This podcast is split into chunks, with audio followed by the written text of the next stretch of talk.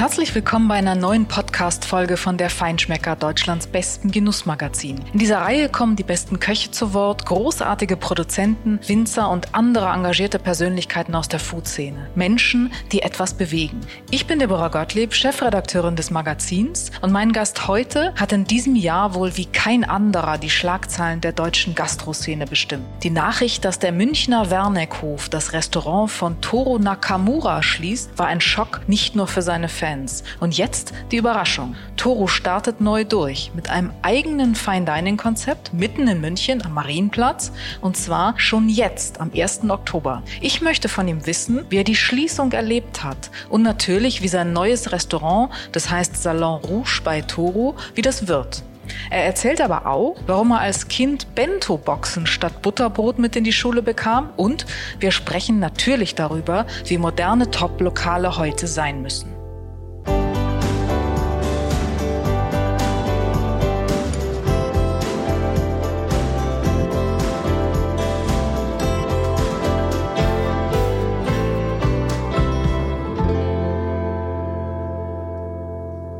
Tag, Toro, Toro Nakamura. Schön, dass äh, du heute Zeit für mich hast.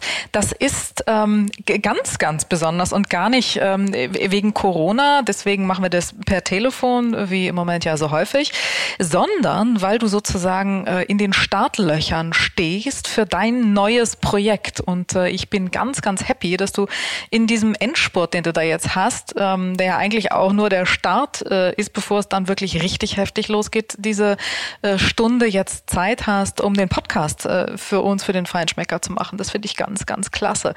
Weil nämlich der 1. Oktober ist in diesem Jahr für dich ein ganz besonderer Tag. Du hast doppelten Grund zum Feiern. Du hast Geburtstag. Ich hoffe, du bist mir nicht böse, dass ich das jetzt verrate. Aber Nein, vor allen Dingen eröffnest du dein neues Restaurant, Salon Rouge bei Toro in München. Du bist irgendwie immer für Überraschungen gut, oder?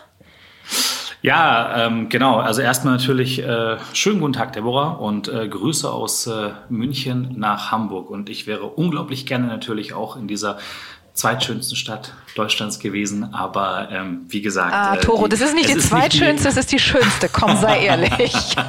Das sagen mir ganz schön. viele Münchner, dass sie Hamburg am Ende doch nein, nein, schöner nein, finden. Gleich schön, doch, doch, doch. Also ich würde mal sagen, gleich schön. Aber ähm, aufgrund dessen, dass ich ja auch in München aufgewachsen bin, äh, geboren bin in München, schlägt natürlich jetzt dann schon auch mein Herz für die Heimatstadt. Aber ähm, man muss neidlos anerkennen, dass äh, ihr auch eine wunder, wunderschöne Stadt habt. Und ähm, das nicht nur kulinarisch, sondern natürlich natürlich auch äh, ja insgesamt landschaftlich. Aber genau, der Grund ist eigentlich der, es ist ähm, normalerweise würde man vielleicht sagen, die Ruhe vor dem Sturm. Allerdings ähm, haben wir bereits einen kleinen Sturm mittlerweile ja schon. Weil Ziemlich gewaltigen, ne? Ja, genau. Also wir müssen in einer relativ kurzen Zeit natürlich ein, eine Restauranteröffnung bewältigen. Das ist das eine. Und äh, zum anderen ähm, ja auch die Reservierungen koordinieren etc. und eben alles so von null anschieben, was es dazu braucht, um ein Restaurant äh, zu eröffnen. Und äh, in der Tat äh, war es eine große Überraschung, für mich selber aber auch, weil ähm, ja wir wir durch Zufall letztendlich die Möglichkeit jetzt bekommen haben, hier ähm, für die nächsten sechs Monate mal unsere Zelte aufzuschlagen. Und ja. darauf freuen wir uns natürlich sehr. Vielleicht muss man ähm, für alle die, die ja jetzt irgendwie ein paar Wochen nicht da waren, das nicht mitbekommen haben, vielleicht wissen es auch gar nicht alle. Ähm, die letzten Wochen waren bei dir, glaube ich, extrem turbulent ähm, mhm. in deinem Leben. Vielleicht äh, sicherlich eine der turbulentesten interessantesten äh, Phasen mhm. deines, zumindest deines Arbeitslebens. Du hast ähm, den Werneckhof in München in die Top-Liga gekocht und äh, gehörtest dort mit diesem Restaurant wirklich zu den besten deutschen Köchen. Und dann wurde, äh, kam, äh, gab es die Nachricht, dass der Werneckhof sehr überraschend für alle schließt. Hm, ähm, genau. Darüber ja. wollen wir nachher äh, nochmal kurz sprechen. Das ist noch gar nicht so lange her und äh, dann haben alle gedacht, oh Gott, was macht der Toru jetzt? Geht er ins Ausland? Und äh, das in dieser Situation Corona, wo die Branche wirklich zu kämpfen hat, die Gastronomie, nicht nur in Deutschland, sondern weltweit, aber hier eben hm, auch. Ganz genau, ja. Und äh, dann jetzt plötzlich in so unglaublich kurzer Zeit die Nachricht, Toro startet neu durch. Und zwar nicht erst 2021, sondern jetzt. Genau, genau. jetzt. Ja, nichts so. anbrennen lassen, so ungefähr. Ja, ne? genau. Ähm, man darf ja nicht vergessen, dass wir ja seit, ähm, also als Mannschaft seit äh, dem 14. März, das war der letzte Samstagabend, wo wir noch für Gäste äh, kochen durften im Wernickhof, ähm, äh, ja jetzt auf dem Niveau zumindestens jetzt mal kulinarisch eher nichts in der Zeit gemacht haben, jedenfalls aktiv nicht. Klar, wir haben natürlich äh, kreative äh, Meetings gemacht, Brainstormings etc. zu neuen Gerichten, solche Dinge, aber so dieses klassische Kochen für Gäste, Gäste bedienen, Wein einschenken, das ist natürlich seit äh, ja, dem, dem 16. März quasi in einem Dornröschenschlaf gewesen und von daher kam das uns natürlich dann schon lange vor. Dementsprechend war die eigentliche Pause jetzt ja fast ein halbes Jahr wo wir nicht aktiv äh, unterwegs waren. Und ähm, ja, dann eben äh, gab es äh, leider die traurige Entscheidung äh, Ende Juni, dass ähm, der Wenighof eben nicht mehr aufmacht. Und ähm, ja, die Wochen waren natürlich dann schon geprägt von ja, einer etwas, sage ich mal, anderen Situation, die mich sonst irgendwie so die Laufe der Jahre in meiner beruflichen Karriere begleitet hat. Und deswegen war das schon sehr außergewöhnlich, auf jeden Fall. Wie war das für dich? Wie, wie fühlt sich sowas an? Man macht was, man ist erfolgreich, man hat auch wirklich Erfüllung. Ich glaube, das war es ja auch ein Stück weit für mm, dich mm. In dem Beruf. Und das Feedback der Gäste ist, ist großartig.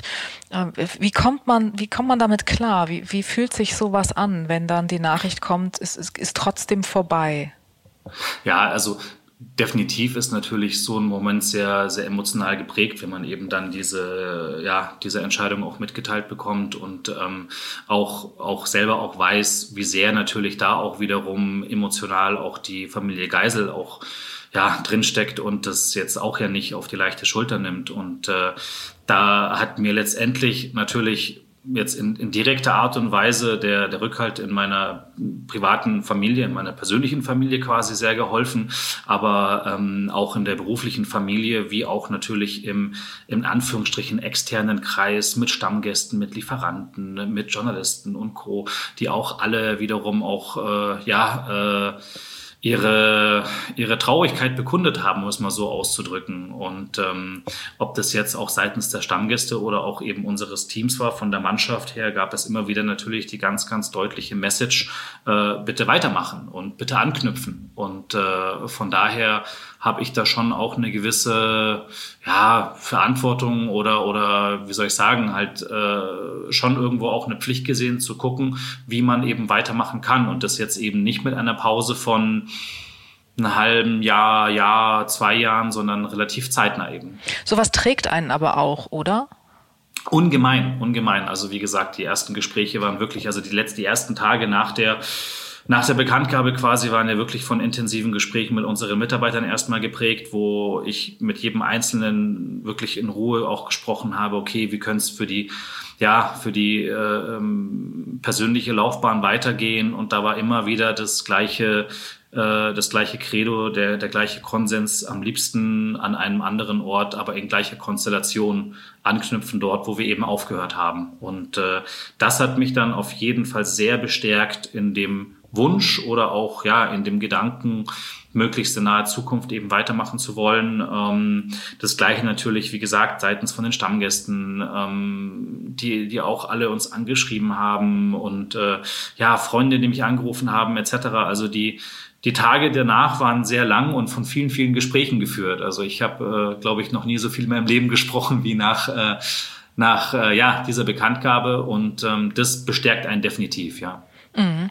Und dann ging das rasant schnell.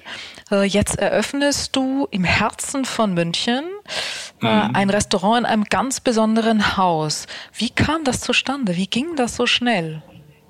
Ja, also das geht meistens dann relativ schnell, wenn eben auch gewisse Zufälle oder Schicksale, das lasse ich jetzt mal so im Raum stehen, was es vielleicht ne, ist. Ähm, Na, Fügung schon ein bisschen, glaube ich. Ne?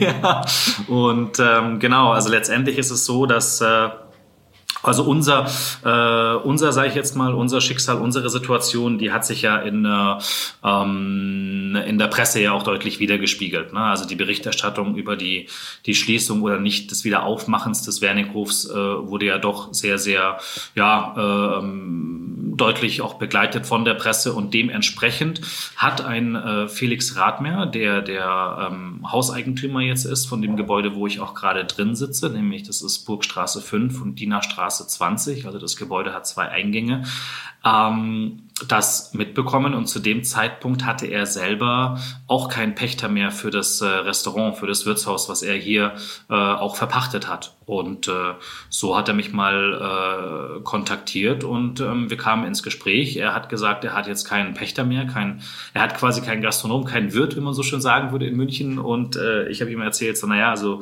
die Geschichte kennt man ja quasi aus der Zeitung und äh, es ist ja allgemein bekannt, dass wir jetzt aktuell ja auch kein Restaurant mehr haben und äh, so haben haben wir uns dann mal angenähert. So waren die ersten ja, Schritte quasi.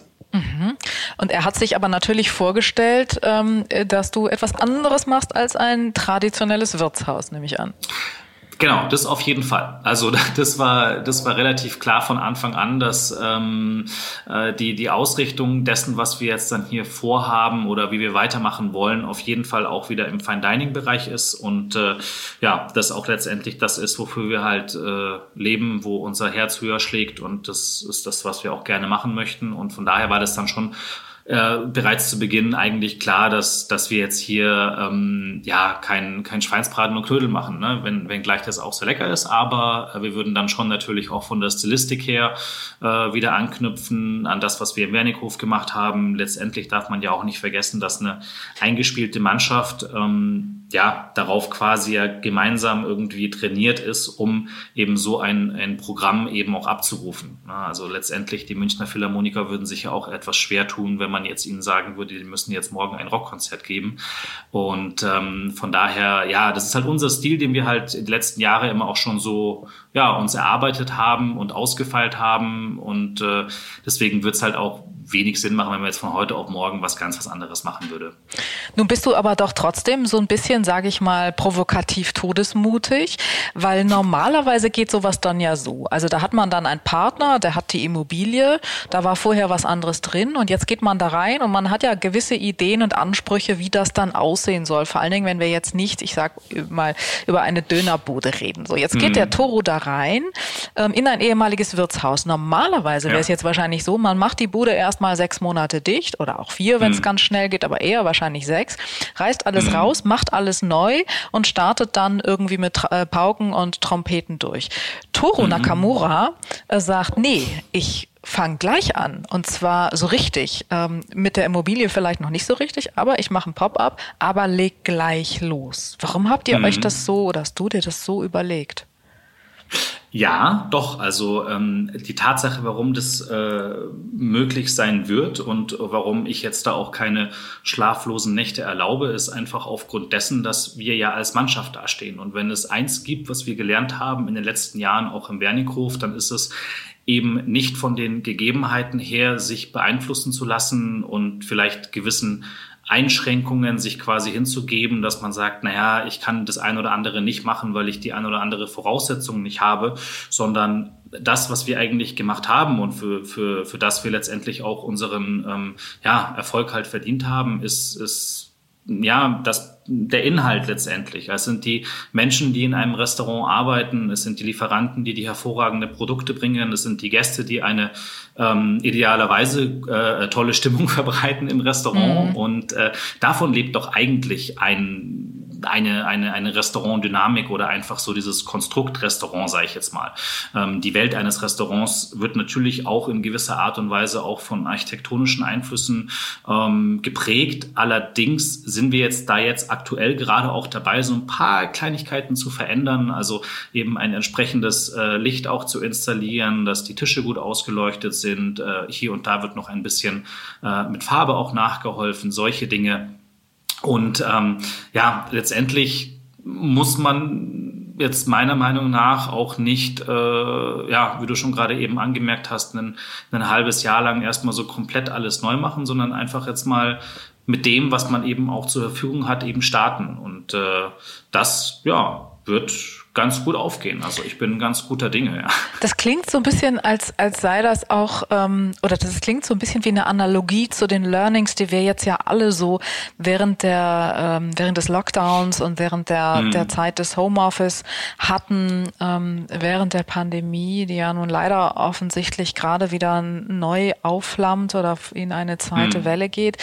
Ähm, ich weiß nicht, nun ist es bei euch anders, aber den meisten ging es ja irgendwie so von, von den, die jetzt zuhören, vielleicht vielleicht auch, man hat, wurde plötzlich ähm, nach Hause verfrachtet ins Homeoffice, musste plötzlich improvisieren und ähm, Dinge irgendwie von heute auf morgen ganz anders machen, als man das gewohnt war. Und wir alle haben gelernt, hey, das geht es ist überhaupt gar ja. keine Katastrophe, sondern ähm, ich glaube schon, wir sind vielleicht alle dadurch auch noch ein Stück flexibler geworden im Kopf, wie tatsächlich im Alltag, ähm, als wir es vorher gewesen sind, weil wir gesehen haben, man, man kann mit neuen Situationen, man kann die handeln und man kann daraus was machen und man kann die gestalten, oder?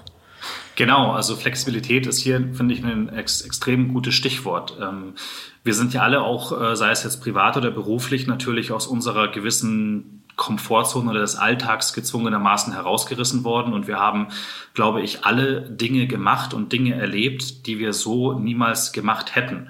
Ähm, jetzt bei mir privat persönlich zum Beispiel ähm, die, die dann doch unglaublich wertvolle Zeit, die ich auch mit meiner Familie endlich mal irgendwie verbringen konnte, das hätte ich ja so nie irgendwie hinbekommen, wenn ein geöffnetes Restaurant vorhanden ist, zum Beispiel jetzt. Mhm. Ähm, genauso wie natürlich jetzt beruflich gesehen, dass man einfach mal so out of the box halt denken musste um äh, ja letztendlich einen, einen wirtschaftlichen Überlebenskampf irgendwie auch zu gewinnen und zu bewerkstelligen. Und so haben natürlich Restaurants, die sonst bisher nie über Takeaway und Ausliefern und sonstiges gedacht hätten, auf einmal damit angefangen. Und teilweise gab es ja auch hier den Lerneffekt, dass man gesagt hat, oh, das ist eigentlich ganz interessant, das könnte man ja vielleicht sogar beibehalten. Ähm, dann natürlich äh, ein extrem interessantes äh, Stichwort auch bezüglich Digitalisierung, also das, was wir äh, in Sachen digitalen Fortschritt jetzt in den letzten äh, Monaten irgendwie vollzogen haben, hätten wir wahrscheinlich so auch nicht hinbekommen. Also mich eingeschlossen, ich kannte Zoom irgendwie nicht, aber jetzt mittlerweile äh, habe ich es auch auf dem Laptop und mhm. ähm, äh, Telefonkonferenzen und äh, äh, Talks über Instagram und äh, Kochen auf Entfernung und, und sonstige ähm, spannende Projekte. Also all das hätte man mit Sicherheit auch nicht so gemacht. Und äh, ich glaube halt, insgesamt wirklich ist es so, dass wir auch als Gesellschaft auf einmal vor der Herausforderung standen, dass wir eben nicht diesen, diesen ganz strukturierten Alltag haben und dass uns auch in gewissen Bereichen, ja, Einschränkungen eben nicht, dass die halt nicht mehr vorhanden waren und dass man dadurch halt natürlich auch, wenn man die Möglichkeit hatte,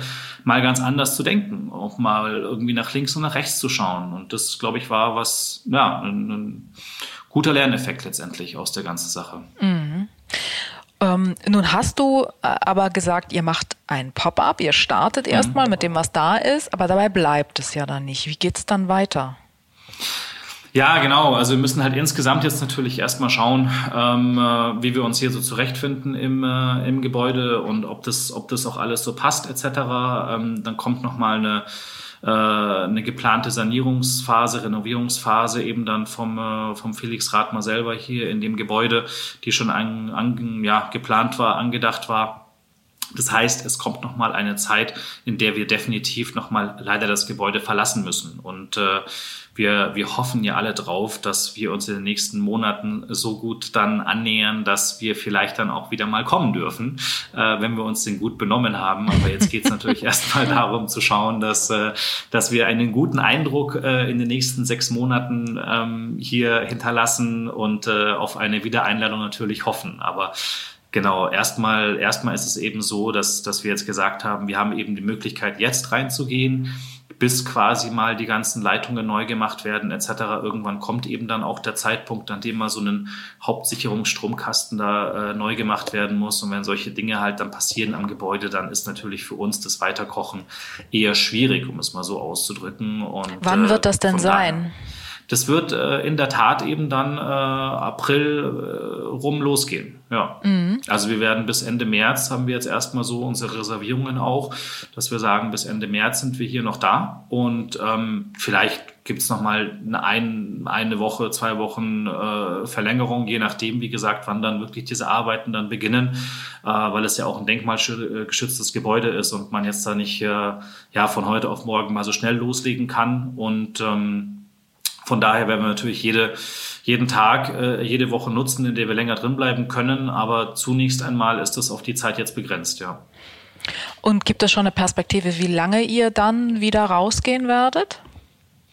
Ja, also die äh, geplante Renovierungsphase ist mal so auf sechs Monate angelegt. Und mhm. da sind wir jetzt gerade auch nochmal an dem Punkt, wo wir auch mal schauen, was wir dann nochmal in dem zweiten Halbjahr quasi ähm, machen könnten. Und ähm, ja, müssen natürlich dann da auch schauen, dass wir wieder weiter irgendwie unterkommen, äh, möglichst auch irgendwie als Team halt dann zusammenbleiben und dann werden wir hoffentlich, wie gesagt, äh, eine Wiedereinladung bekommen. Ne? ich bin relativ sicher, dass das funktionieren wird. ja, wie gesagt, also guter Eindruck ist immer wichtig. Ne? Ja, klar. Sag mal, ähm, wie, wie, ist das? Du, du hast vorher, du warst vorher im äh, Werneckhof, du hast überhaupt tolle Stationen in deinem Leben.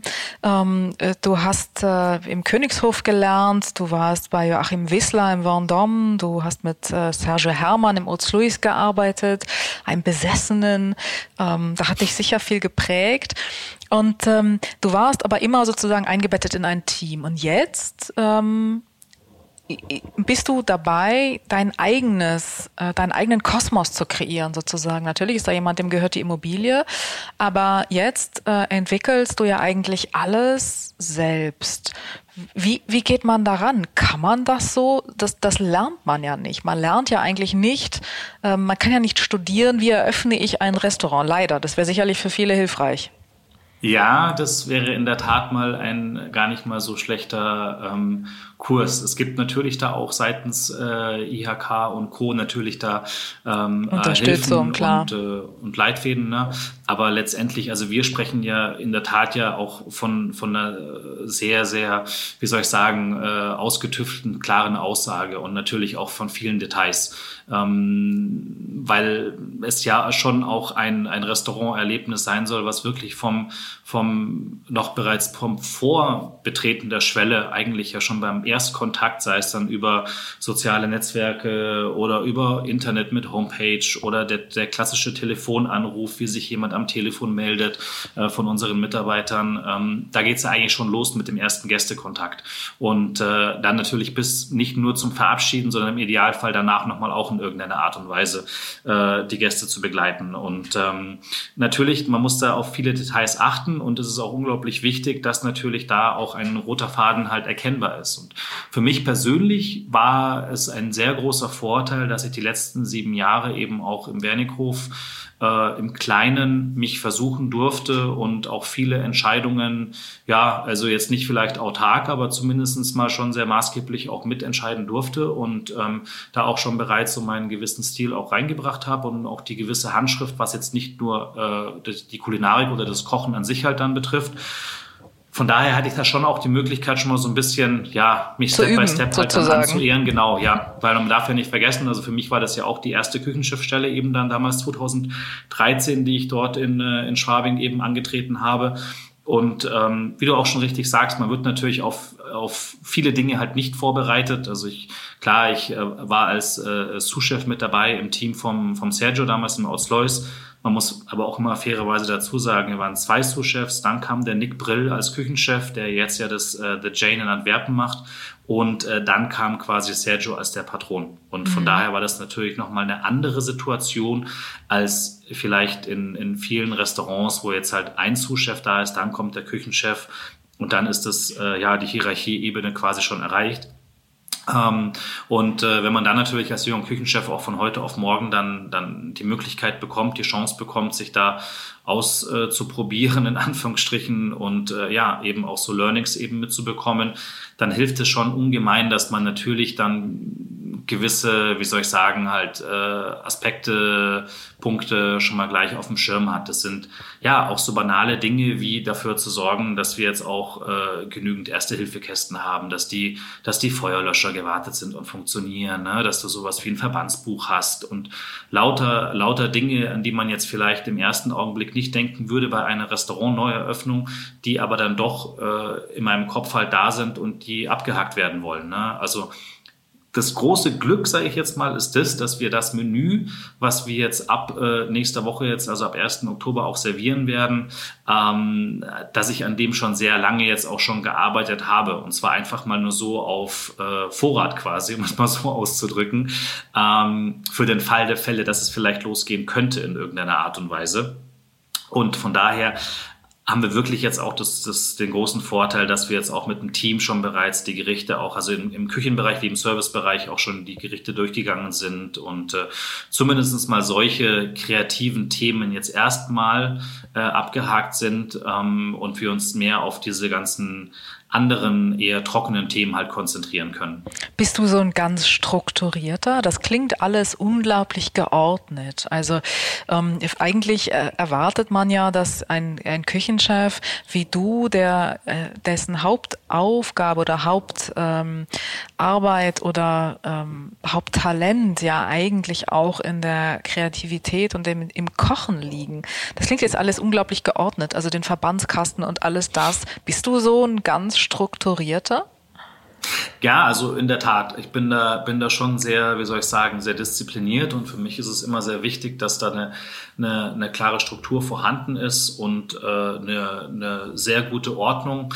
Ähm, das äh, habe ich mir in den letzten Jahren letztendlich auch selber irgendwie auch so ein bisschen antrainiert in Anführungsstrichen, wobei das in der Ausbildung bereits auch schon so der Fall war, wenn ich mich jetzt mal so recht erinnere. Da habe ich ja damals noch mit meiner Frau auch zusammen, äh, also damals war sie noch nicht meine Frau, äh, ist sie aber jetzt und ähm, die habe ich auch dann teilweise schon zur Weißglut gebracht, weil wir beide auf dem gleichen Posten quasi in der Küche gearbeitet haben und dann so banale Themen wie, dass da auf dem Platz immer ein trockenes Tuch liegt und da immer ein feuchtes Tuch und dann der 90 Grad Winkel zum Brett und so. Das war damals auch schon extrem wichtig für mich und äh, kann mich auch schnell aus der ähm, aus der Konzentration irgendwie aus dem Flow halt dann bringen. Ähm, und ich differenziere halt immer sehr gerne. Also ich habe halt letztendlich diese kreativen Phasen, ähm, wo man in Ruhe halt immer mal Gerichte nachdenken kann, wo man die Gedanken äh, ja, äh, schweifen lassen kann. Das ist, gibt es das eine Feld quasi von dem beruflichen Aspekt, den ich halt habe. Und der andere Aspekt ist eben dann wirklich so dieses ganz emotionslose äh, Abhaken von Checklisten und alles irgendwie auch äh, genau ähm, ja, geplant zu haben. Und äh, ich persönlich finde, man braucht halt beides. Also nur quasi kreativ zu arbeiten, dann bräuchten wir ja sowas wie so eine Art äh, äh Werkstatt oder, oder Testküche quasi, ne, wo, wo dann ganz klar getrennt ist eben diese Entwicklung von Gerichten und diese eher philosophische Herangehensweise an äh, Kulinarik und auf der anderen Seite bräuchten wir dann wiederum eine, eine Abteilung, die sich halt nur um so Ablaufgeschichten halt dann kümmert. Und äh, ja, ich habe halt gerne irgendwie beides irgendwie so ein bisschen in Verantwortung. Das klingt, als seist du für deine Frau ein echter Glücksfall und gehört es nicht zu den Männern, ähm, was ja oft ein Streitpunkt in Beziehungen oder in Ehen ist. Die Zahnpastatube nicht zu, alles daneben, die Socken ähm, fliegen rum. Du bist also so ein ganz ordentlicher Fall, ein echter Glücksfall, glaube ich.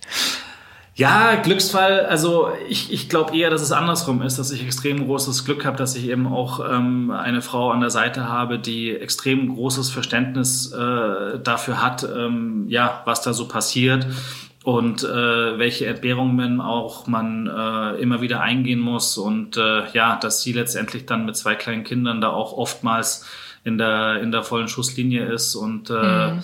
mir dann auch diesen Freiraum gibt. Also von daher ähm, würde ich jetzt gar nicht mal Habt so ihr beide sagen, großes so Glück miteinander, glaube ich. Ja, ich. So klingt das. So könnte man es diplomatisch vielleicht auch noch ausdrücken, ja. Du hast von dem Menü gesprochen, was du quasi trocken ja. geübt hast mit deinem Team schon eigentlich jetzt über die Zeit, über die lange Strecke. Insofern war das ja auch ähm, eine, eine optimale Nutzung der Zeit, die ihr da hattet. Ähm, insofern doppelte glückliche Fügung. Was erwartet uns, was erwartet die Gäste denn jetzt kulinarisch im Salon Rouge?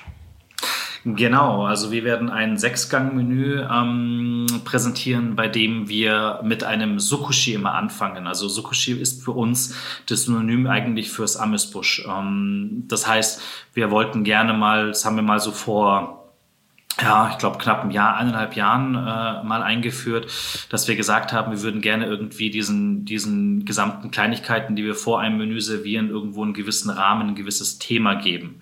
Und äh, Sukushi bedeutet im Japanischen ähm, dass man ein Hauptprodukt quasi hat oder eine Idee, ein Thema und das wird dann durchdekliniert durch mehrere Gerichte. Und das fanden wir eigentlich als Idee extrem spannend, um das dann umzusetzen, um die ersten Gerichte, die man halt einem Gast serviert, jetzt neben, sage ich jetzt mal, schon mal irgendwie so dieses, dieses Appetit anregendem äh, Momentum eben auch letztendlich schon bereits da auch mit dieser kulinarischen Reise zu beginnen. Und ähm, deshalb wird sich das ganze Thema jetzt erstmal um Kürbis drehen. Also das heißt, mhm. äh, wir haben hier in, äh, im Osten von München, in Haar, da gibt es einen Kürbishof und äh, die haben äh, ich glaube, insgesamt haben die vielleicht 20, 30 äh, Kürbissorten äh, von, von riesengroß bis mini klein. Und äh, da nähern wir uns eben dann dem Thema Kürbis so an, dass wir unterschiedliche kleine Gerichte servieren werden, die sich eben dann mit unterschiedlichen Kürbissorten ähm, befassen. Es gibt da so einen zum Beispiel, der nennt sich Futsu Black Rinded und äh, der hat äh, im geschmorten Zustand eher so was Nussiges, Maronenhaftes, so ein bisschen Kastanienaroma quasi. Ähm, da gibt's wieder andere Kürbisse, die extrem äh, äh, knackig und äh, ja, so frisch in Anführungsstrichen halt dann schmecken. Ähm, Pink Lady zum Beispiel ist auch so ein toller Kürbis. Also da, wie gesagt, da werden halt äh, Kürbisse verwendet, die man so jetzt vielleicht nicht kennt, ne? jenseits von Butternut und äh, Muskatkürbis und Hokkaido-Kürbis. Und äh, danach geht's dann eben dann mit diesem Sechsgang-Menü weiter. Wir starten mit einer Vorspeise, die sich mit äh, Thunfisch befasst, also Balfego Thunfisch. Das ist ja diese, ich weiß nicht, ob du die, ähm, diese Zucht in Anführungsstrichen jetzt auch kennst. Äh, die ist zwischen äh, Valencia und Barcelona. Und ähm, was Balfego eben macht, ist, dass sie die Tiere im äh, März und April, wenn ähm, die Thunfische ins Mittelmeer kommen, zu den Balearen, um Ibiza und Mallorca herum, äh, in Netzen fangen und lebend eben dann ähm, in Aquakulturen halten bis zum richtigen Moment, wo der Fettgehalt auch passt. Und äh, ja, also mit einem, mit einem extrem gezielten Schuss in den Kopf durch Taucher äh, die, die Fische eben, ja, es hört sich jetzt vielleicht brutal an, aber halt schlachten. Ne? Ich weiß nicht, wie man es anders ausdrücken soll. Das, das ist, halt, ist, so, ja. Ne, mhm. wenn Tiere halt im Spiel sind, dann ist es halt mhm. immer so. Und ähm, da finde ich, kommt es ja immer dann darauf an, wie das Ganze halt dann abläuft. Und äh, ich habe mir das selber auch mal angeschaut und es ist wirklich super interessant, wie, wie du halt einfach nichts dort dann hörst dort. Ne? Also die, die Taucher gleiten da ganz leise rein und äh, ähm, haben eine Trefferquote von, weiß nicht, 99 Prozent oder so, dass sofort eben dann das Tier auch äh, tot ist. Und äh, äh, von daher, ja, ist das für mich immer noch ein Produkt, wo ich sage, das ist eine, eine, eine definitiv eine bessere Wahl, als jetzt irgendwie auf Wildfang, äh, äh, Bluefin zum Beispiel zu gehen, etc. Ähm, da wissen wir mittlerweile alle, dass gewisse Meeresbewohner eben ja auch vom Aussterben bedroht sind ja, und absolut. Äh, Qualität und Geschmack überzeugen in diesem Falle. Und da kann ich auch mit ruhigem Gewissen quasi dieses, dieses Produkt auch unseren Gästen servieren. Und deswegen starten wir da mit dieser Vorspeise mit äh, Thunfisch. Dazu gibt's Kapuzinerkresse aus äh, dem Garten von Johannes Schwarz, noch so ein paar Mini-Gürkchen, Melotria heißen die. Yuzu ist auch noch mit im Spiel. Und äh, ja, dann geht's äh, weiter auch mit einem Süßwasserfisch ähm, einem Saibling von der Fischzucht Birnbaum. Der Niki Birnbaum ist mittlerweile ja auch allseits bekannt in der Gastronomie in, äh, in Deutschland, muss man sagen. Mhm. Ähm, äh, natürlich klar, dadurch, dass er aus der Nähe von Landsberg am Lech kommt, natürlich hier in München sehr stark vertreten, immer auch schon ein Partner und Freund, ein Lieferant, ähm, äh, der uns die letzten Jahre immer auch schon begleitet hat und der natürlich jetzt auch Einzug erhält in unser Menü. Ähm, ja, dann gibt's noch eine Ashi, eine Holzmakrele, finde ich einen super spannenden Fisch, weil er letztendlich jetzt zwar schon auch eine gewisse Würzigkeit und auch eine gewisse Aussagekraft hat auf der einen Seite, aber nicht ganz so, nicht ganz so fettig ist vielleicht wie die normale klassische Makrele, die man jetzt eher so vom Steckerlfisch quasi kennt. Ähm, eine Wachtel wird es geben mit äh, äh, Maitake und Shiitake, also zwei japanischen Pilzen. Und im Hauptgang bieten wir den Gästen eine Alternative an. Zum einen gibt es ein äh, Lamm vom Gutshof Polting. Äh, der Franz Riederer, der hat, ist ja mittlerweile auch gut vertreten in der Spitzengastronomie und man kennt ihn ja auch als zuverlässigen Partner für, für Lamm und für Wild.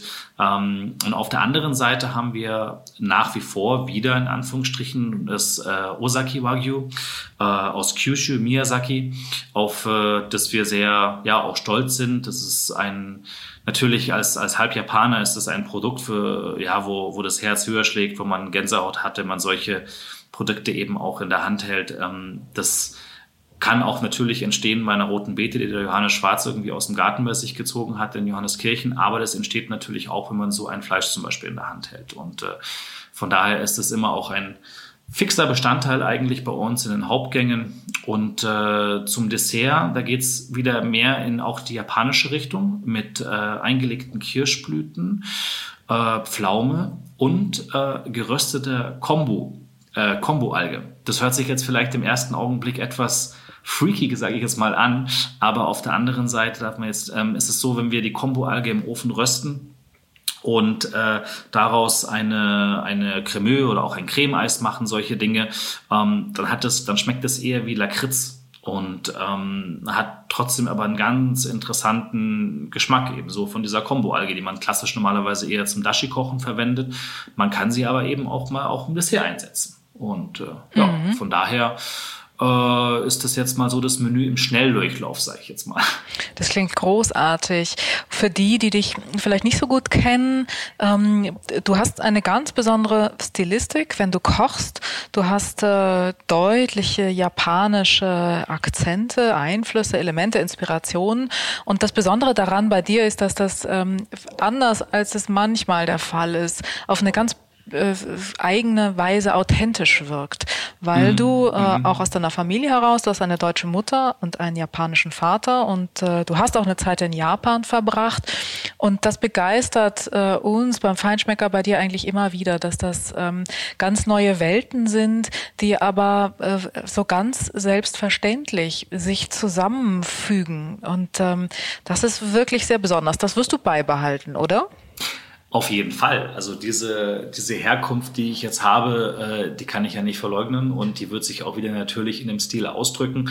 Letztendlich ist es ja auch so, dass ich jetzt ja auch in den letzten sechs Monaten mich jetzt stilistisch nicht äh, verändert habe oder jetzt eine 180 äh, Grad Kehrtwendung machen möchte, sondern die, die Handschrift, der Stil, ähm, der sich entwickelt hat in den letzten Jahren, ähm, den behalten wir natürlich bei. Und wie du schon richtig gesagt hast, also aufgrund dessen, dass ich eben auch dieses Großwerden mit gerade auch japanischen Aromen, japanischen Produkten und der Kulinarik Japans eben auch hatte, gibt es immer wieder diesen Einzug natürlich auch in, in die, ja, in die, in den Kochstil, der dann doch von der Ausbildung her jetzt äh, eher europäisch geprägt war, mhm. wenn man mhm. sich halt überlegt, dass jetzt mit Martin Fauster, Joachim Wissler oder auch Sergio Hermann, wobei Sergio Hermann äh, schon eher dann auch nochmal so diesen asiatischen Einfluss auch äh, immer wieder hat und, und Joachim Wissler ja auch äh, äh, eine gewisse ja, Affinität auch für Japan hat, aber dennoch ähm, war es ja eher dann, sage ich jetzt mal, europäischere Küche.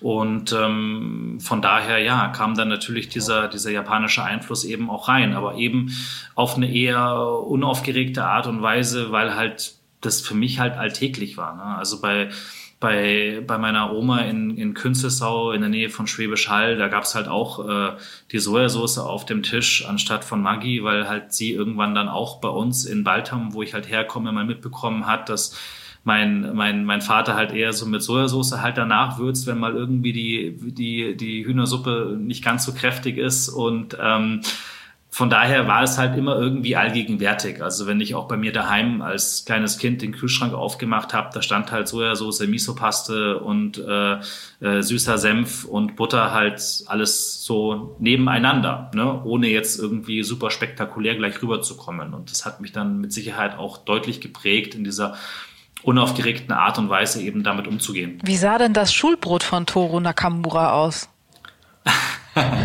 da, also das Thema Schulbrot ist ein, ist ein äh, sehr, sehr großes Feld, um es mal so auszudrücken, weil ähm, mein Vater einen sehr, sehr großen Ehrgeiz hatte, ähm, diese Bento-Boxen für mich immer zu machen. Und ich bin ja am Samstag immer noch in die japanische Schule auch gegangen. Und äh, da ist mein Vater wirklich in der Früh um sechs oder so aufgestanden, hat angefangen hier mit Reis kochen und machen und tun, hat dann wirklich spektakuläre äh, Bento-Boxen für mich vorbereitet, hat schon fast so eine Art von Wettbewerb mit äh, den anderen Müttern in, äh, von der japanischen Schule dann gemacht. So wer hat die, wer hat die coolste Bento-Box für seine Kinder gemacht, so ungefähr. Und äh, meine Mutter kann das ja auch, also sie kann ja auch sehr, sehr gut äh, ähm, äh, kochen und auch, hat auch viele Dinge ähm, von äh, meiner japanischen Großmutter äh, eben auch gezeigt bekommen. Und äh, sie hat dann auch immer sehr gerne halt für mich eher so eine japanische Bento-Box halt vorbereitet, auch wenn es mit der deutschen Schule auf irgendwelche Ausflüge ging. Und das war natürlich immer ja äh, spektakulär und, und, und, super spannend für alle anderen äh, zu sehen, was hat denn der Toro jetzt da für eine komische Box dann dabei und wie da ist Reis drin. Und äh, ja, ähm, das war dann ja schon immer besonders, um das mal so auszudrücken. Sei ehrlich, hast du damit Tauschgeschäfte angefangen? Nee, gar nicht. Also tauschen, tauschen kam für mich jetzt nicht wirklich in okay. Frage. Ähm, nee, also das äh, ähm, war jetzt dann doch nicht so, dass ich äh, darauf hätte verzichten wollen und äh, von daher kam das Tauschen eigentlich nicht wirklich, mhm. stand nicht zur Debatte. Ja. Jetzt äh, legst du wieder los und hast dich ganz bewusst eben auch für ein äh, Spitzenküchenkonzept entschieden. Also es war überhaupt gar kein Gedanke bei dir, wie mancher das ja jetzt heute macht, äh, Casual Dining, Bistro-Küche. Du hast gesagt, nein, Spitzenküche machen wir.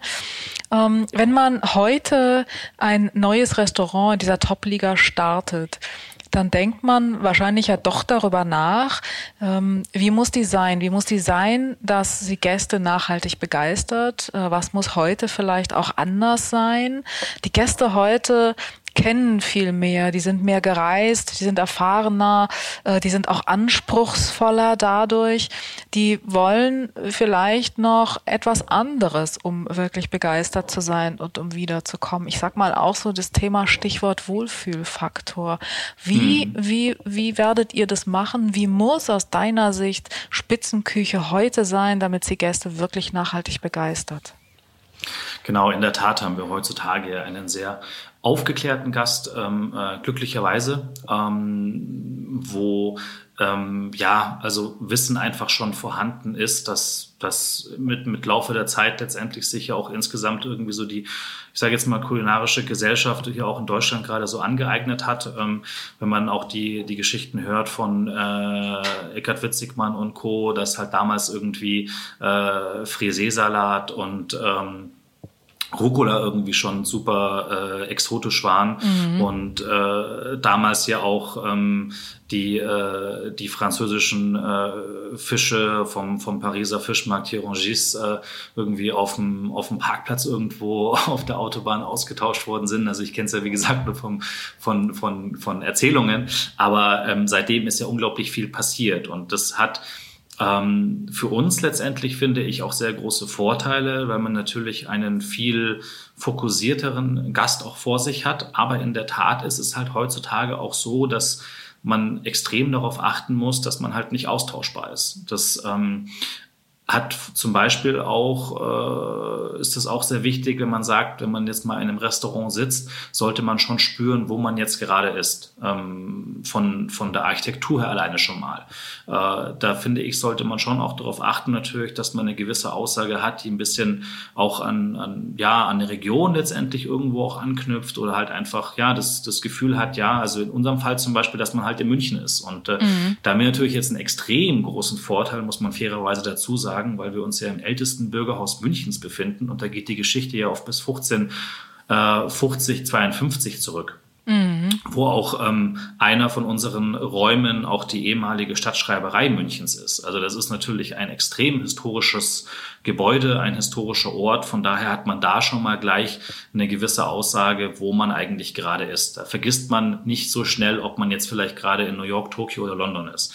Das ist das eine. Und das andere ist natürlich, auf welche Art und Weise man mit der Mannschaft eben auch ähm, ja, den Gast letztendlich auch abholt, beziehungsweise ihm auch ein, ein tolles Erlebnis halt äh, beschert und äh, da finde ich persönlich ist es vor allem auch dieses ja Ehrlichkeit und das authentische irgendwie auch das Persönliche ähm, nicht ja ich weiß es sagen alle immer irgendwie so nicht zu verkrampfte und das lockere aber es ist schon eine hohe Kunst, gerade im, im Bereich des Service, diesen, diese Gratwanderung zu tätigen zwischen einer gewissen handwerklichen Disziplin, ähm, einer gewissen Souveränität, auch her der Lage, halt äh, einfach fachlich zu sein auf der einen Seite und auf der anderen Seite halt dann trotzdem irgendwie ein bisschen spaßig unterwegs zu sein. Und mhm. äh, das ist zum Beispiel etwas, wo ich persönlich auch finde, dass man das auch nicht an Kleidung zum Beispiel festmachen sollte. Also Aussagen wie, ähm, bei uns ist der Service ganz locker, weil er hat Jeans und T-Shirt an, ist finde ich persönlich jetzt noch kein, äh, ja, kein Merkmal für einen lockeren Service, weil jemand, der von, von sich aus vielleicht einfach super steif ist, der wird halt ja in dem T-Shirt und, und Jeans und Sneaker jetzt auch nicht zum lockeren, coolen Typen oder irgendwie, ne? Nee, das ähm, ist genauso wie zu sagen, äh, ich lasse die Tischdecke weg, weg, ich bin modern. Ne? Also ja, Holztische genau, machen ne? ein ja. Restaurant nicht per se modern. Genau, genau. Da kann ich auch gleich dazu schon sagen, dass wir definitiv halt Tischdecken haben werden. Okay. Ähm, und äh, bei uns wird der Service jetzt auch, äh, also Tobi und Markus zum Beispiel, ähm, auch äh, die, die weiteren äh, zwei Herren, der Michele und der Diego, die werden auch alle zu viert auch eher im Jackett, im Anzugbereich halt dann sein. Ähm, und die sind aber trotzdem halt lustig drauf. Ne? Mm, und, und ich glaube, es ist halt viel wichtiger, wie du dich halt gibst und ähm, auch individuell auch halt auf den Gast einzugehen, weil man kann es halt auch nicht pauschalisieren. Es kann ja auch sein, dass am Abend wirklich, ich habe es am Anfang ja gemeint mit halt, ne, die Welt eines Restaurants definiert sich ja auch durch die Stimmung der Gäste. Es kann natürlich auch sein, dass es halt einen Abend mal gibt, wo die Gäste per se einfach lieber etwas mehr Distanz sich wünschen und auch selber einfach etwas ja, ich sage jetzt mal diplomatisch ausgedrückt, seriöser unterwegs sein wollen, halt nicht so unbedingt so dieses spaßige, diesen spaßigen Flair halt haben möchten, dann musst du natürlich als Restaurant so flexibel sein, um dich darauf einstellen zu können und zu sagen, okay, bei den und den Tischen, da ist ein bisschen mehr Zurückhaltung vielleicht schon angebracht. Und ähm, ja, ja Schema F gibt's nicht. Also du musst immer irgendwie Fall. gucken und empfinden, was will der Gast individuell und äh, das musst du musst du leisten und das musst du bedienen dann auch. Ne? Genau, genau. Die gleiche Herausforderung haben wir bei uns in der Küche ja auch. Wenn ein Gast sagt, er möchte gerne auf Gluten verzichten oder er hat eine eine Unverträglichkeit gegen XY, dann müssen wir ja auch Alternativen schaffen und ähm, dann trotzdem nicht einfach unseren unseren Stiefel halt durchkochen. Und das Gleiche ist natürlich dann im Gästesaal auch, dass man eben auch auch die Herausforderung hat, zu schauen, welcher Gast hat welche Vorlieben oder, oder wie sind die drauf. Und ja, da muss man natürlich immer dann äh, gut darauf reagieren und jeden Gast halt individuell halt dann äh, bedienen. Und da ist es wiederum auch, finde ich, für mich immer wahnsinnig wichtig, dass man ähm, eine gute Atmosphäre im Team so schafft, dass die Mitarbeiter auch nicht das Gefühl haben, dass wenn sie jetzt mal die ein oder anderen Dinge auf ihre Art und Weise erklären oder halt ihren eigenen individuellen Touch halt mit reinbringen, dann gleich in Anführungsstrichen Gefahr laufen, äh, nachher sich rechtfertigen zu müssen, wieso habe ich das jetzt so oder so erklärt, weil es einfach der Situation halt dann äh, geschuldet ist und ja, im Gespräch halt mit dem Gast entsteht. Und mhm. das sind, ob das dann auch so handwerkliche Geschichten sind, wie ja, es muss immer von rechts eingesetzt werden oder wie auch immer. Also ich glaube, da sind wir mittlerweile auch extrem entspannt, was das ähm, betrifft als Gäste. Und insgesamt finde ich persönlich auch haben sich wie, also wir uns, also ich, wir sind ja auch Gäste, ne? also du bist ja auch sehr oft Gast und ich bin ja auch ab und zu mal Gast, so ist er nicht, ich bin ja nicht nur immer in der Küche und im Restaurant und da hat sich natürlich die Art und Weise, wie wir uns auch Service wünschen oder wie wir uns eine Stimmung wünschen, glaube ich, auch deutlich verändert. Also die Entspanntheit, die wir jetzt haben im Bereich, wie wird etwas gemacht oder, oder, oder welche Regeln werden eingehalten, vermeintliche, das ist uns, glaube ich, jetzt nicht mehr so unglaublich wichtig, als dass wir einfach das Gefühl haben, dass da Menschen am Werk sind, die das von Leidenschaft halt betreiben. Das Gleiche für mich persönlich auch wieder im Bereich von Produkten, ne, dass wir halt auch in Restaurants gerne gehen ähm, und nicht traurig sind, wenn, wenn wir jetzt keine vermeintlichen Luxusprodukte halt serviert bekommen, weil letztendlich heutzutage ist alles ein Luxusprodukt, was mit einer entsprechenden Wertschätzung produziert worden ist. Das kann die besagte rote Beete sein, das kann die Karotte sein, das kann der Steinbutt sein, das kann auch der Saibling sein. Und ähm, so, glaube ich, haben wir eine Art von Gelassenheit irgendwo, glaube ich, auch entwickelt. Ja, die ist auch ganz wichtig, ne? weil dafür gibt es heute, anders als äh, du sprachst von den äh, alten Witzigmann-Zeiten, hm. auch einfach zu viele Restaurants, die eine Top-Küche bieten. Und das alleine reicht heute auch nicht mehr. Natürlich ist das, äh, das steht das im Zentrum, aber es reicht eben einfach nicht mehr, damit der Gast, damit wir sagen, ja, war ein toller Abend, äh, ich komme wieder in dieser, in dieser äh, Liga. Ich habe das jetzt gerade äh, erlebt in der Champagne ich nenne jetzt den Namen mal nicht, aber das war ja. eines wirklich der absoluten Top-Restaurants. Die Küche war absolut hervorragend, ähm, aber der Service war unterirdisch. Und mhm. ähm, das äh, akzeptieren die Gäste nicht, die eben erfahren sind, weil die sagen, dann gehe ich irgendwo anders hin. Ich habe ja Auswahl genug. Und deswegen ist so das, äh, glaube ich tatsächlich, dieser das, was ich wirklich als Wohlfühlfaktor bezeichnen würde, nicht? was alles das, mhm. was du jetzt geschildert hast, ausmacht. Das ist mhm. ähm, steht genauso im Zentrum und das muss genauso wirklich stimmen wie die Top-Produktqualität und wie das äh, die, die Top-Qualität der des, des Gerichtes auf dem Teller nachher. Aber ja, du hast ja, gerade auch eine Freiheit, wenn ja. ich das noch kurz da, da, hinzufügen darf. Also es ist ja auch etwas Positives, dass wir in der Gastronomie letztendlich mittlerweile auch eine, eine große Freiheit halt genießen, Dinge halt so machen zu dürfen, ähm, wie wir es quasi für richtig halten. Und das ist, glaube ich, natürlich auch auf der anderen Seite wiederum auch so, ähm, ja, dass du halt heutzutage nicht diese Zwänge hast, du musst es so machen, sondern wenn du als Restaurant für dich äh, den Weg so äh, ähm, entscheidest und sagst, okay, wir, wir machen das jetzt so und so und haben da auch dafür die entsprechende Begründung, dann wird das auch akzeptiert. Mhm. Ähm, und von daher, ja. Ja, ähm, du hast eben auch noch von den Produkten gesprochen, das zum Schluss nochmal, das ist ja auch ein ganz, ganz wichtiger Punkt, das Thema Nachhaltigkeit. Auch das ist heute natürlich etwas, was ein modernes Spitzenrestaurant leisten muss. Ne? Also ich sag mal, ähm, möglichst wenig äh, verschwenden, das tust du ja auch. Also du, du verwendest ja auch vieles dann, äh, das meiste ja eigentlich für deine Gerichte. Also das ist auch etwas, was die Gäste natürlich heute erwarten und fordern. Mal davon abgesehen, dass es sowieso sinnvoll ist. Unbedingt, aber das, das zieht sich ja durch alle Gesellschaftsbereiche mhm. letztendlich ja durch, ähm, dieser Gedanke der Nachhaltigkeit und auch das äh, bewusste, verantwortungsvolle Umgehen mit unseren Ressourcen. Ähm, und äh, dementsprechend äh, hat man natürlich, oder sag ich mal, genießen wir jetzt ja auch in der, in der gehobenen Gastronomie, in der Spitzengastronomie ja auch den, den Vorteil, dass wir auch als als Vorbilder ja auch dienen, dass wir natürlich auch anders gehört werden, auch anders wahrgenommen werden in der Öffentlichkeit, wenn wir gewisse Dinge machen. Und äh, von daher muss man sich der Verantwortung bewusst sein, aber auch die, die Chance halt darin erkennen, dass wenn man eben auch hier mal, wenn es auch nur ein Abend ist, im Jahr, wo man für Gäste kocht, die vielleicht jetzt sonst nicht möglicherweise den Fokus so haben auf äh, Bereich äh, Nachhaltigkeit im Bereich Lebensmittel, dass man dann doch versucht, im Laufe des Abends mal so ein bisschen die Gäste auch an der Hand zu führen und ihnen auch äh, aufzeigt, wo die Dinge herkommen und was da alles dahinter steckt und ähm, ja, letztendlich auch diese Wertschätzung für die, die Produzenten, für die Produkte eben auch dann wieder zurückbringt. Genau. Toro, was wünschst du dir für das nächste Jahr?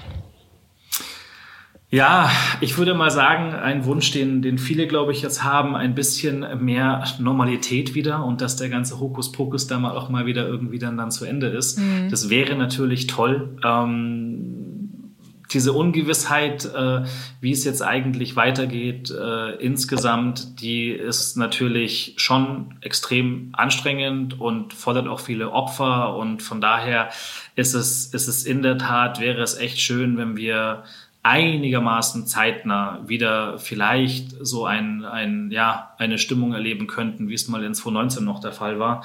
Das wäre eigentlich mein größter Wunsch bei der ganzen Sache, ja. Und das halt global. Wir dürfen ja, wie gesagt, wir haben es am Anfang ja auch gesagt, wir, ähm, es ist eine, eine, eine globale Situation ähm, und äh, das wäre halt echt toll, wenn man jetzt auch wieder irgendwann mal reisen könnte, ohne sich Gedanken zu machen, ist man jetzt im Risikogebiet, muss man irgendwie in Quarantäne gehen, äh, was kann alles passieren und ja, wenn dieses Damoklesschwert, was über uns hängt, dann irgendwann mal auch wieder weg ist. Das wäre eigentlich klasse. Tod, ich glaube, das ist ein Wunsch, der uns alle im Moment eint und äh, wir können wirklich nur hoffen, dass äh, der tatsächlich dann auch in Erfüllung geht. Ich danke dir sehr für dieses Gespräch. Ganz liebe sehr Grüße gerne. nach München. Ich bin wahnsinnig gespannt auf deinen Start und ähm, werde natürlich schauen, dass ich irgendwie möglichst zeitnah bei dir auch noch ähm, dann einen Tisch bekomme. Das wird, glaube ich, nicht ganz einfach, denke ich. In der Tat. Also wir, ähm, ich hätte nicht gedacht, dass das wirklich ähm, so äh, ähm, passieren wird. Also wir haben ja ähm, äh, um, um 10 Uhr vormittags war das, äh, haben wir die, die Reservierungen quasi freigeschaltet und äh, bis zum Abend hin waren dann schon 400 Reservierungen äh, sind getätigt worden. Jetzt aktuell äh, Stand der Dinge Freitag und Samstage, also die klassischen ne, gut gebuchten Tage in der Gastronomie sind erst im, im Februar wieder erhältlich. Ansonsten, ja, unter der Woche vielleicht eher so Richtung Januar. Es ist unglaublich und ähm, das ist natürlich ein, ein großartiges Gefühl, weil ich finde, das ist halt vor allem extrem geprägt von Vertrauen. Einfach Vertrauen in das, äh, was wir machen werden, weil du musst dir ja vorstellen, jeder Gast, der jetzt bei uns reserviert, ähm, hat ja noch nicht einmal das fertige Restaurant gesehen. Also wir haben ja noch nicht einmal das fertige Restaurant gesehen. Und trotzdem ist einfach diese Meinung vorhanden zu sagen, nein, wir unterstützen euch da, wir kommen zu euch zum Essen, wir möchten gerne einen Tisch, wir wollen kommen. Und das ist natürlich super. Toll. Wenn du halt schon so mit diesem Vertrauensvorschuss starten darfst. Und ganz, da gilt es natürlich jetzt, toll. diese Erwartungen zu übertreffen. Und daran arbeiten wir die nächsten Tage noch. Großartig. Alles, alles Gute, Toro. Vielen, Vielen Dank. Dank. Und pass auf Dankeschön. dich auf, bleib gesund. Ganz liebe Grüße nach Hamburg und ich hoffe, dass ich bald wieder in dieser wunderschönen Stadt auch sein darf. Vielen Dank, Toro Nakamura. Tschüss.